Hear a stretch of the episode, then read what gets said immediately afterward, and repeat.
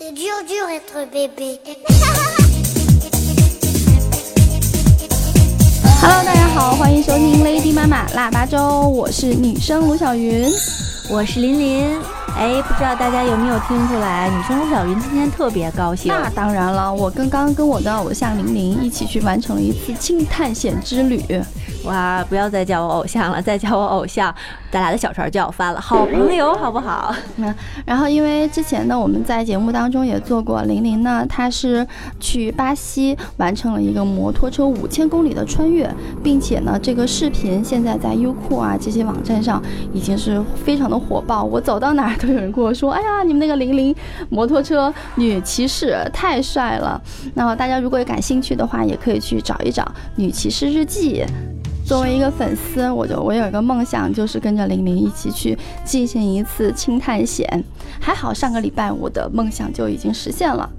不对，你的梦想不是咱俩一起去骑摩托去一起去做一次穿越吗？嗯，这是梦想照进现实的第一步啊。但是我今天确实那个整个状态有一点亢奋，所以在录节目之前呢，就一直在跟玲玲在那儿嘚吧嘚。然后在过程当中呢，旁边就有一个玲玲的一个好伙伴，然后也是她的一个算是合伙人，对吗？然后就旁边就，呃，强势的，然后介入进来说，哎，你们聊这个什么成是在成都的轻探险吗？然后我能来旁听一下吗？没有，其实这个 Brian 他，我过去几年，然后在海外，然后尤其是在南美地区的探险呢，都是 Brian 给我做的策划。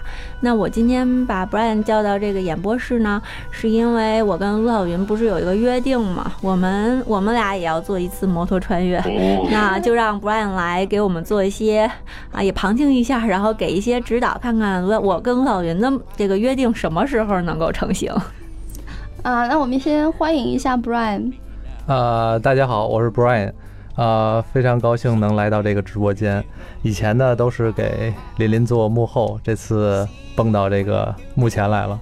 然后，呃，关键是卢晓云这几天一直跟我说，他说他去探险了。我说。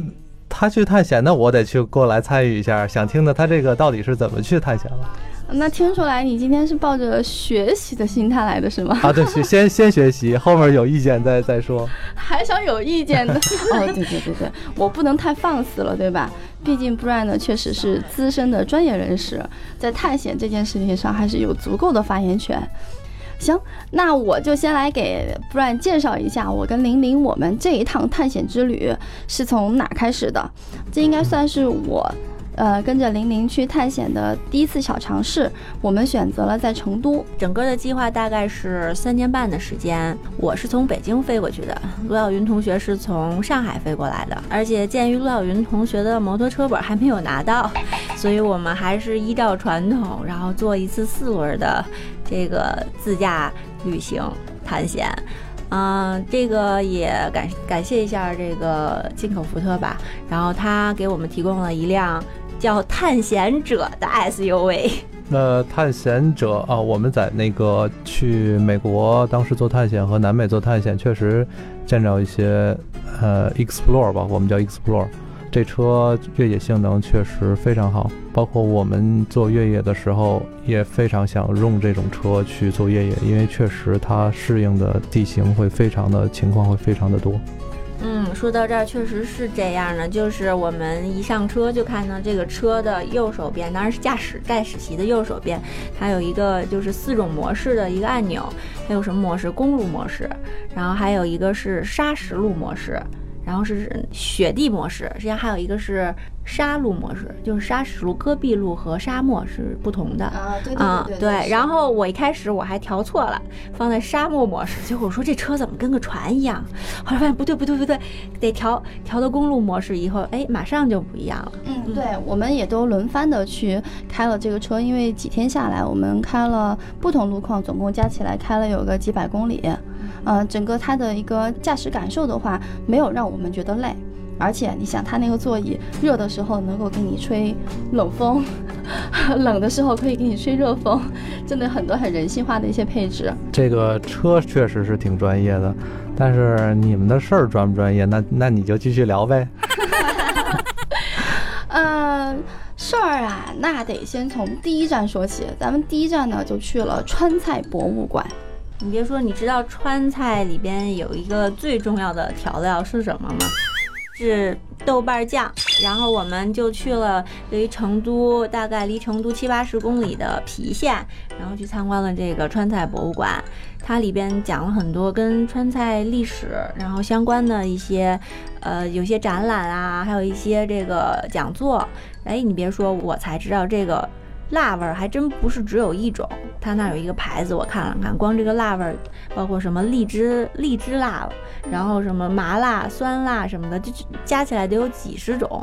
然后呢，紧接着这个在这个参观完之后呢，我那个卢小媛还特意给我报了一门课，对于我这个平时不怎么会做饭、不怎么下厨房的人来说，还挺有意思的。在那儿学做了三道川菜，而且是以这种。不是家常了，不是在家里做，就是以大厨的方式，很专业的做出来。都是哪三道呢？一道是宫爆鸡丁，川味的宫爆鸡丁，然后还有一个是我最喜欢吃的麻婆豆腐，还有一个是小点心，一个甜点是熊猫小点心。所以这个呢，虽然它不是探险，但是对玲玲这种没有下过厨房的人来讲，也算是一个突破，对吧？嗯，对。不然咱们下次在南美穿越的时候，能不能也安排一个这个当地美食自己做的这种环节呀？我们去的一些像南美的一些地方，他们当地人也很喜欢吃辣啊，但是那种辣呢，你会觉得非常的那种干辣。会觉得就是为了适应这种高原的地区，但是确实没有成都这种辣会让你感觉特别特别香，会特别舒服。就是你吃辣吃出幸福感来了。对对对对，这个呃，出去特别是离呃离开离开自己祖国去去其他地方去探险，确实是，如果你吃的非常好的话，你会觉得这个，哎，会这个旅行会更有意思。如果你还觉得这个特别辛苦了一天，如果吃的不好，确实觉得有点沮丧。啊，好吧，那我向专业人士接着汇报一下我们后面的行程。嗯，我们后来呢，第二天去了一个非常具有危险性的一个项目挑战，叫做越野卡丁车。你看，我们的专业人士都傻了，没听过。我是真的没第一次听到这个越野卡丁车，这个越野车也玩过，这个卡丁车也玩过，但是没玩过越野卡丁车。对，我们基本上玩卡丁车都是在这种卡丁车场馆或者是一些露天的卡丁车场玩嘛，它地面都是平的。但是越野卡丁车呢，可以想象它的路面其实是非常不平的，而且不光不平啊，还给你设计的特别的陡。然后，而且这个车它因为重心非常低，它实际上只有车架和发动机，所以它重量控制的很小嘛，车轻，然后动力又大。所以它一旦速度快起来的时候，你弯道控制不好，它确实容易翻车。所以那个我们驾驶的时候是把我们两只手，两只手都拴在方向盘上。我问他为什么要拴起来，然后那个人说，因为翻车的时候怕你手甩出去压断了。听着感觉好像特别像咱用的在国外用的那种四轮摩托，是叫 Quidback 那种东西吗？嗯，有一点像，但是这个重心可能会更低一些。对，没错。嗯，你能不能给卢晓云介绍几个就是在南美比较有名的可以玩这种翻沙的这个地区？哦，在呃南美这种这个叫四轮摩托非常的普及，因为它很多地形呢就是跟咱这个啊新疆啊，包括这些西藏特别像啊。特别我推荐就是秘鲁，秘鲁它这边有很多那种大的沙丘。啊，非常有名，而且它呃就离这些呃像它的首都不远，就能有很多的那种大沙丘，很多人去那儿，一个是开这种四轮摩托去越野，还有人去呃带着那种滑板去滑沙，就跟咱滑雪一样，啊，就这种单板从山坡上往下滑，速度非常的快，嗯，也非常刺激。哦，哎，我觉得你们那个刺激是真刺激，我们这个刺激好像是自己去找了点乐子而已。我接着向我们这个专业人士汇报一下啊，虽然我们进行了一个自己找刺激的叫做越野卡丁车，但后来呢，我们还去做了一项徒步。对于我来说，真的是一个体能训练啊。对我们，嗯，还安排了一站到雅安。然后，因为呃，当年地震的时候呢，这个成都附近的这个熊猫基地，然后可能因为震坏了，然后就把当时的很多呃一些熊猫都挪到了现在雅安的这个繁殖基地，然后所以雅安基本上可能是全世界最大的一个熊猫基地了。呃，但是为了去雅安这个基地看熊猫，我们必须得去避风峡做一次。大概一个小时的登山活动，对这一个小时，说实话，对于我这种很久没有运动过的人来说，真的是生不如死。你这个我也听明白了，一个多小时，你们这能叫徒步吗？也就是遛个弯儿而已嘛。那那哪里啊？你要知道，那个避风峡，它峡谷里面其实是上下的一个落差很大的。我们都是在山路上一直这样走的，走的过程当中还是有一定危险性的，不叫做遛弯儿。你去那儿遛弯儿啊？我觉得你这还是遛弯儿。啊，给他讲讲咱在南美怎么溜的弯儿。嗯那你悠着点儿，别打击他了。第二次不跟我去了。啊，我们在南美也溜了一趟弯儿。我们，呃，跟大家多说一点啊，就是我们去马丘比丘。马丘比丘因为很有名，它是世界七大奇迹之一嘛。很多人去那儿玩呢，大部分就是坐火车去到马丘比丘，然后呢去这个它这个废墟的遗址呢，再去参观半天，然后就结束了，然后再坐火车回。呃，但是但是我们当时去马丘比丘，我们选择的是这种四天三晚的徒步。呃，我觉得为什么要选择徒步呢？我觉得，呃，这种四天三晚的徒步，你能更好的了解，呃，当地的这种印加文化，包括体验当地人。啊，通过这种山、这种无人区，包括到这种雨林，这种长途跋涉的这种，能到达这个最终的这种圣地的这种感觉啊，从中包括跟当地人的这种学习啊、聊天啊，你能知道很多知识。啊，四天三夜，我们是一直都是在露营，而且四天三夜徒步，对，加露营，对。印加古道徒步的海拔最高的地方有四千三，是吧？有四千三，嗯。最低的地方有呃不到两千米，所以你那个只能叫遛弯了。啊，好吧，那我不说话了。嗯，还有呢？还有什么吗？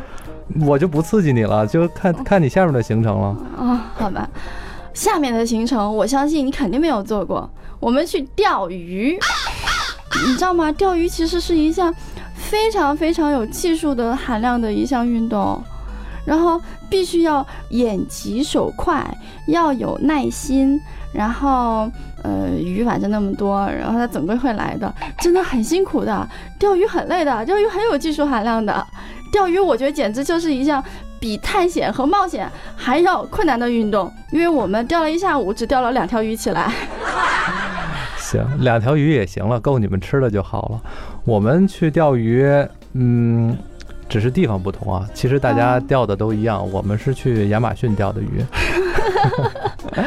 我们亚马逊在徒步的时候，呃，因为没有午餐，然后呃，当时我们向导跟我们说，我们那个需要中午需要这个钓鱼烧烤来充饥。啊，我们就去当地亚马逊钓鱼啊，钓的是食人鱼，跟你们这个，跟你这可能不太一样啊。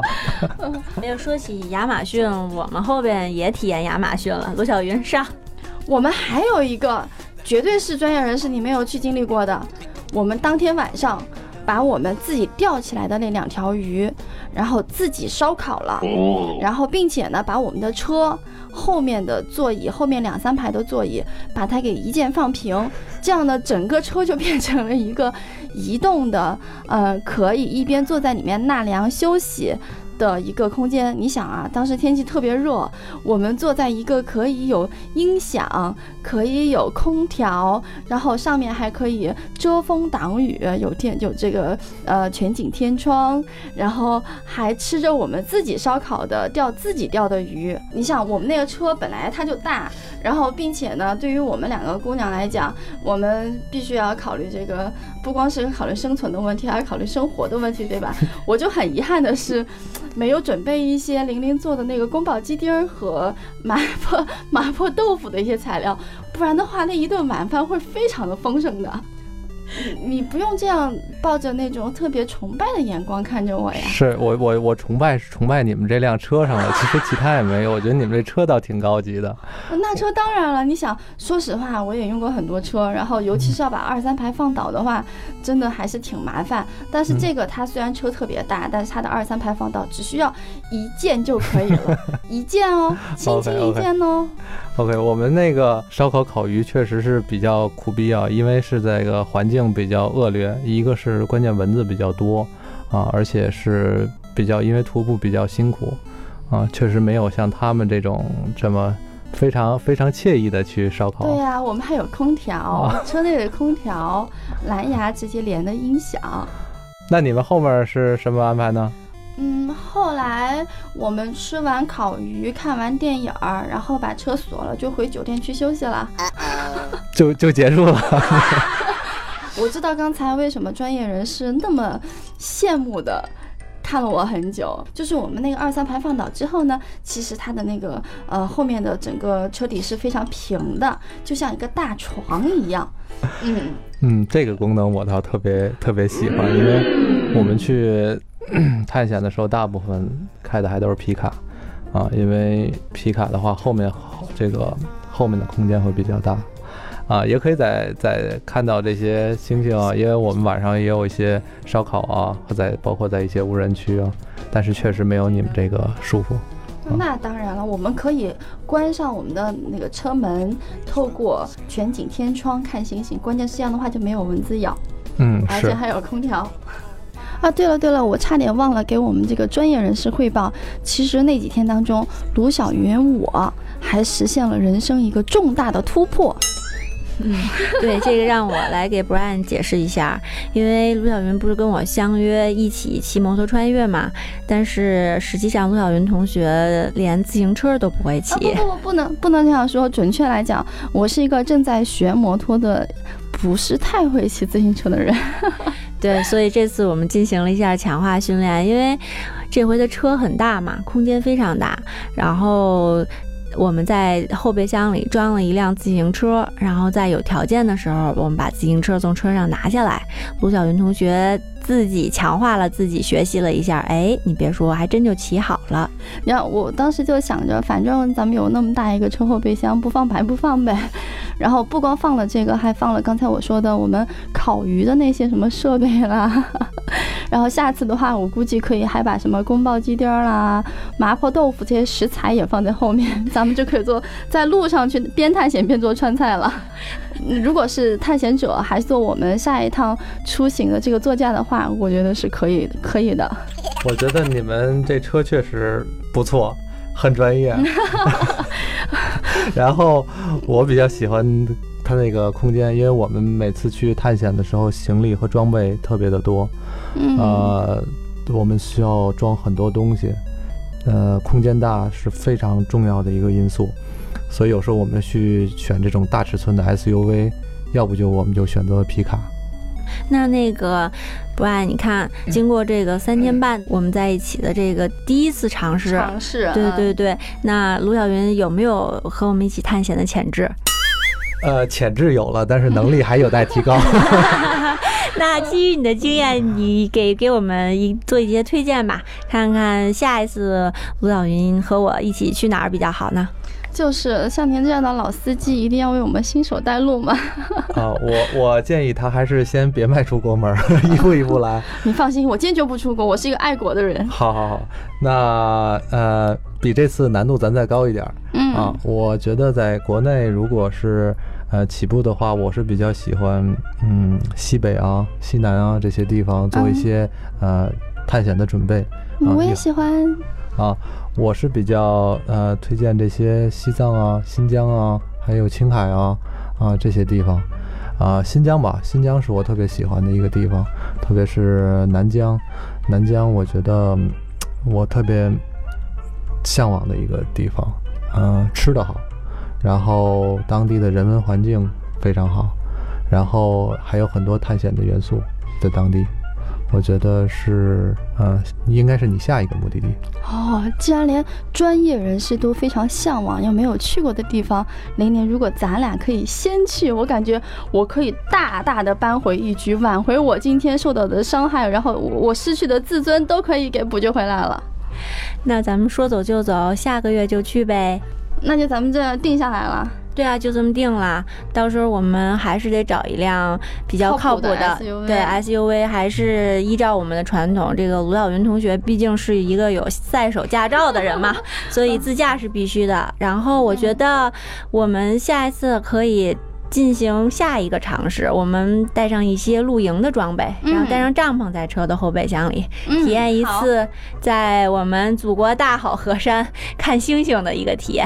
我觉得除了这个，我再提醒你们一下，如果啊去新疆，呃，一个是车一定要靠谱。嗯我觉得因为当地的呃环境，就是越野的一些路段还是有的，包括有一些呃越野越野路段需要对车的性能有一定要求。第二个，我觉得去南疆啊、你们要有一个最好有个向导啊、能带领你们，因为向导对当地的环境比较熟啊、注意安全。嗯，好，谢谢谢谢 Brian 给我们的建议。虽然你今天来砸这个场子，砸得非常的漂亮，这估计我成谢幕了，以后再也来不了这儿录音了。嗯，不，作为一个宽宏大量的人，我原谅你了。没有，主要是其实我还是非常感谢，真的，这个真是人比人气死人的。不比不知道，一比吓一跳啊！嗯，今天我的这个和玲玲第一次迈出的这个探险之旅，呃，就在我就黯然的退下吧，黯然的谢幕。然后，但是，呃，欢迎大家能够期待我和玲玲的下一次新疆探险之旅。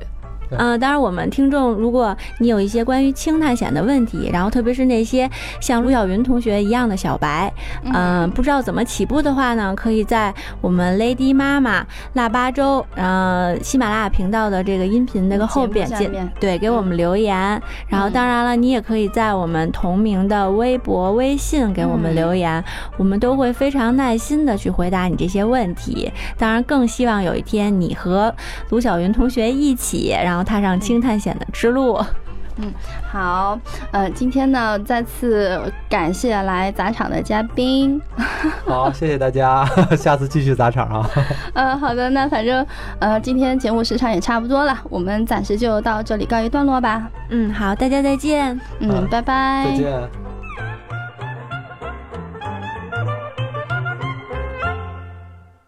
C'est dur, dur être bébé.